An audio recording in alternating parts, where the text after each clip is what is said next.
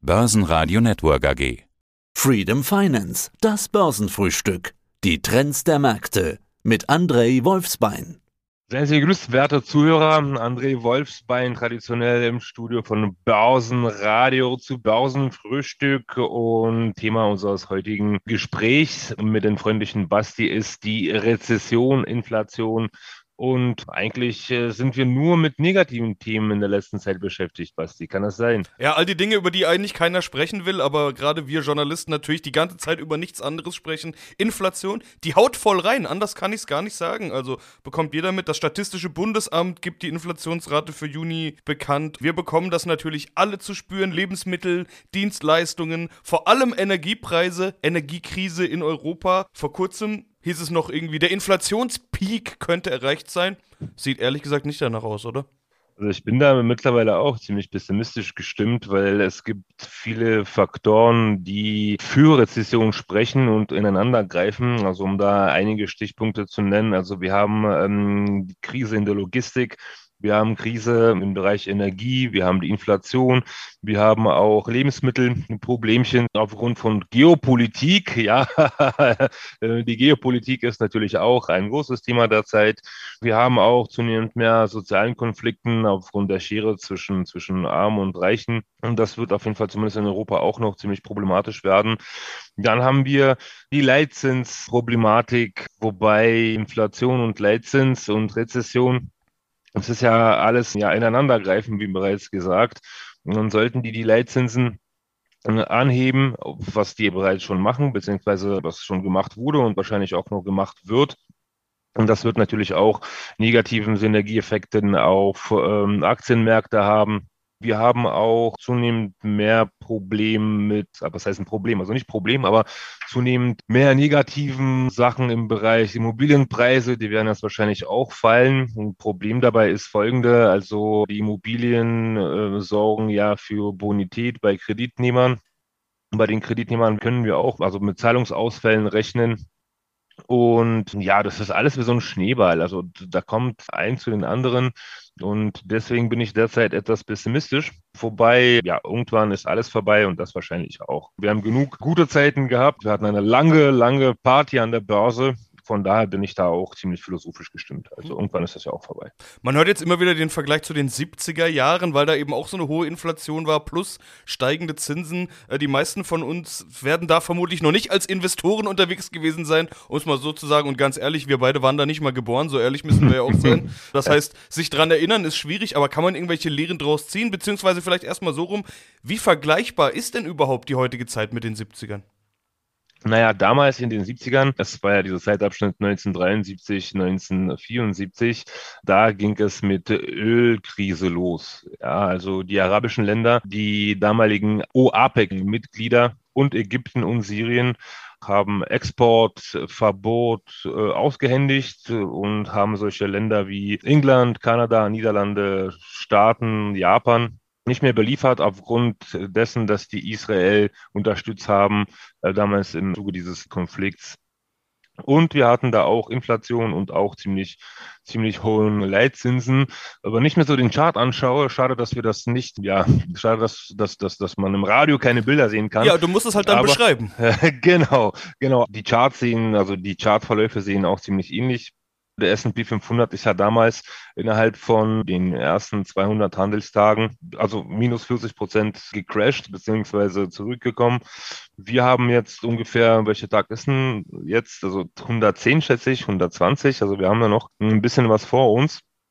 Und die Charts äh, sehen tatsächlich wirklich äh, sehr ähnlich. Mal schauen, also Best-Case-Szenario wäre natürlich, dass die Ukraine-Krise politisch gelöst wird und baldigst endet. Ich schaue da jetzt etwas pessimistisch in die Zukunft. Mal schauen, was die Zukunft uns so bringt. Ja, hast du jetzt schon zweimal gesagt, dass du etwas pessimistischer bist. Ich meine, ist ja auch eine logische Kette von Zusammenhängen. Du hast gerade schon Teil davon abgebildet. Inflation, darauf folgen dann Zinsanhebungen und darauf folgt dann die Rezessionsangst, das böse R-Wort. Ich war letzte Woche auf dem Vorkongress, hab's ganz vielen Leuten auf die Stirn gedrückt. Die Schlagzeilen sind voll damit, würde ich mal sagen, überall. Äh, man sieht auch da immer wieder Bilder von der Frankfurter Skyline mit der EZB im Vordergrund und im Hintergrund Gewitterwolken, alles dunkel. es wird düster finster, so die subtile Message. Wie finster ist es denn am Firmament? Ziemlich. Also wenn wir jetzt beispielsweise auch die Verschuldung der einzelnen Länder ähm, in Betracht nehmen, also die Eurozone, also der Corporate Debt ähm, in der Eurozone beträgt 173 Prozent ja, von BIP. In den Staaten sind das 161 und in China sind es 218 Prozent. Ja, also die Dynamik ist wirklich nicht wirklich erfreulich. Und wir haben auch Staatsschulden. Also in Europa äh, haben wir eine Durchschnittsverschuldung von 99 Prozent von BIP, wie bereits gesagt, Corporate Debt bei 173 Prozent. Und wir haben hier auch noch Italien und Griechenland. Also in Italien sind es auch knapp 200 Prozent oder vielleicht ein bisschen weniger, 180. Also genaue Zahl liegt mir jetzt nicht vor. Hm, aber äh, Griechenland ist mehr als 207 Prozent verschuldet. Ja, wenn, wenn wir bedenken, dass Griechenland auch ziemlich tourismusabhängig ist in Anbetracht der Situation mit Russland etc. Also da ist wirklich ein guter Batzen an Geld weggefallen, was normalerweise ins Budget gespült wurde.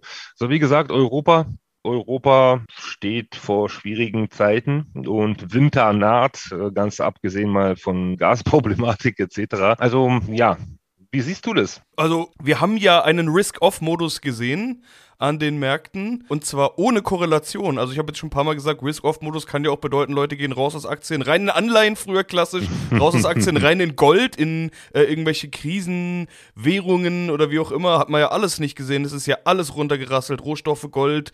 Über Kryptowährungen braucht man gar nicht zu sprechen. Das heißt, die Leute sind grundsätzlich schon mal erstmal alle in Cash gegangen. Also wirklich klassischer Risk-Off-Modus in Hab-8-Haltung, oder? So kann man das, glaube ich, nennen. Genau, also äh, nicht im Markt zu sein ist auch eine Position, ja. Aber äh, Cash ist derzeit nicht King. Du hast jetzt die Wahl, entweder verlierst du acht Prozent deines Vermögens oder wenn du es falsch angelegt hast, gar 70 Prozent, ja. Was die Obligos bzw. was die Anleihenmarkt angeht, jetzt warten alle auf die äh, langen Anleihen, Government Bonds von äh, Staaten und Europa, weil aufgrund von Zins Zinserhöhungen werden die Anleihen jetzt zumindest die nächsten Anleihen wieder interessant. Äh, die alten Anleihen wurden natürlich äh, aufgrund dessen, dass jetzt weitere Anleihen kommen mit einem höheren Coupon, die sind jetzt nicht interessant, wird massiv abgestoßen. Deswegen sehen wir auch Verluste auch hier. Wie bereits mit Andi besprochen, das letzte Mal, sich eventuell umzuschauen, ja, nach Dividendenaristokraten, nach Firmen, die wirklich Substanz haben und diesen Dip ausnutzen, um da vorsichtig einzusteigen. Ja, aber wenn wir jetzt hier beide sitzen und pessimistisch sind, dann ist ja nicht geholfen. Wir wollen ja diskutieren. Ich, ja, also allein, allein dieses Cash ist nicht King ist doch schon ein Argument. Wenn jetzt alle in Cash gehen, die können da ja nicht bleiben. Ja, das heißt, die müssen irgendwann wieder zurück in den Markt. Also irgendwann kommen doch die Käufer wieder. Und dann werden doch auch die Kurse wieder steigen. Selbstverständlich. Also was steigt, wird fallen und was gefallen ist, wird wahrscheinlich steigen. Also die Börse funktioniert ja so. Die Frage ist, also ist ein Zeitfaktor ich glaube, die längste Rezession damals, also die jetzt 29 angefangen hat, damals in den USA, die hielt bis Mitte 40er an. Also es waren 15 Jahre, wenn ich mich nicht allzu täusche. Auf jeden Fall über 10 Jahren. Also ich sehe jetzt, und zwar auch viele Parallelen, also so schlimm wird es wahrscheinlich nicht kommen. Aber äh, wie du schon gesagt hast, der Firmament wird immer, wird immer dunkler. Das Firmament, stimmt. Das Firmament wir kennen die Börse jetzt ja auch schon eine Zeit lang. Wir wissen, die ist eine Diva, die übertreibt immer gerne mal sowohl nach oben als auch nach unten. Kann ja auch eine ordentliche Übertreibung nach unten sein. Ich meine, du hast jetzt vorhin Aktien mit minus 70 Prozent angesprochen. Da sind ja auch Prominente dabei, sondern Netflix hat, glaube ich, year to date 70 Prozent verloren. genau, ich genau, mein, zum Beispiel. Wenn wir es jetzt mal Und überlegen, also die letzten 30 Prozent, die gehen doch nicht auch noch flöten. Ich meine, nur weil alle jetzt in Risk-Off-Modus gehen, geht Netflix ja nicht weg oder pleite oder wie auch immer. Na, bei Netflix haben wir eine andere Problematik. Und zwar, dass äh, äh Netflix so massivst abverkauft wurde, als einer der Lokomotive, also gehört er zu diesen Fang-Aktien, zu diesen, zu diesen bekannten äh, Fang-Aktien. Und bei Netflix haben wir eine andere Problematik. Da ist schon einiges eskompiert beziehungsweise eingepriesen. Problem ist folgende. Corona ist vorbei. Also Netflix war ja auch wirklich sehr unterbewertet, gerade aufgrund der Corona etc. Und jetzt nach diesem ja, Lockdown-Ende haben die Menschen weniger Zeit, sich mit Netflix auseinanderzusetzen beziehungsweise Netflix zu gucken. Viele Abonnenten sind in Russland jetzt weggefallen. Also die haben jetzt eine negative Dynamik, in, ähm, was, was Abozahlen angeht. Plus, letztens hatte ich auch mit einem Freund von mir eine Diskussion. Wir haben auch über Filme gesprochen etc. Und der hat eine These aufgestellt, wobei ich mit der These auch absolut äh, konform bin. Dadurch, dass Netflix immer wieder, also immer mehr produzieren muss, um die Abonnenten am Ball zu halten, wird das qualitativ immer schlechter. Also die früheren Netflix-Produktionen waren wirklich sehr gut. Jetzt sind die leider Gottes etwas trashy und die Abonnenten und die Zuschauer vernehmen das auch so und verlängern die Abos einfach gar nicht mehr. Zum Beispiel, also Netflix ist äh, ein guter Beispiel, warum ein Unternehmen aus der Fanggruppe sozusagen gerechtigterweise auch 70 Prozent äh, abgeben muss. Okay, ich will jetzt gar nicht mit über Einzeltitel äh, mich Genau, genau, genau. Da haben wir schon ein bisschen vertieft. Hab noch paar Argumente. Was ist denn beispielsweise mit positiven Nachrichten? Wir könnten ja behaupten, alles Negative ist jetzt bekannt, alles Negative ist jetzt eingepreist. Wenn wir jetzt doch plötzlich beispielsweise Friedensgespräche in der Ukraine, Russland bekommen würden, wenn plötzlich Bewegung in die Energiekrise kommen würde und man äh, Alternativen finden würde beispielsweise oder vielleicht eine Innovation, so wie es damals bei der Corona-Pandemie war, als man plötzlich einen Impfstoff hatte, wenn man jetzt plötzlich die geniale Erfindung macht, die die Zukunft retten könnte oder äh, auch, dass die Notenbanken sagen, pass auf, die Inflation ist unter Kontrolle, äh, wir heben die Zinsen nicht mehr weiter an. Alles doch so positive Möglichkeiten Möglichkeiten, die der Markt auf jeden Fall höchstwahrscheinlich feiern würde. Dein Wort in Gottes Ohr. Also äh, diese, diese Art von Wunschdenken habe ich auch. Allerdings können wir damit äh, nicht rechnen. Das wäre in diesem Fall eher, eher der weiße Schwan sozusagen. ja. Aber auf den würde ich jetzt nicht hoffen, zumindest und, und, und schon, schon gar nicht setzen. Natürlich ist ein Mensch auch rein psychologisch äh, gewillt, positiv zu denken und von, positiv, von, von positiven Sachen auszugehen. Aber momentan, wie gesagt, wenn es so kommen würde, dann wäre es eher äh, der weiße Schwan, den keiner erwartet. Ja, aber wenn man jetzt ganz aus dem Markt rausgeht, was ja offenbar einige tun, dann kommt der weiße Schwan, dann schauen die ganz schön dumm aus der Wäsche. Das durchaus richtig, ja. Das durchaus richtig. Wobei, äh, heutzutage gibt es auch interessante Titel, die man sich zumindest auf die Watchlist setzen kann, bei Gelegenheit einfach zugreifen kann. Bei uns ist es so, also bei Freedom Finance ist es so, dass wir auch ein Subkonto haben, wo man Geld in Dollar aufbewahrt und bekommt dafür drei Prozent per Anno.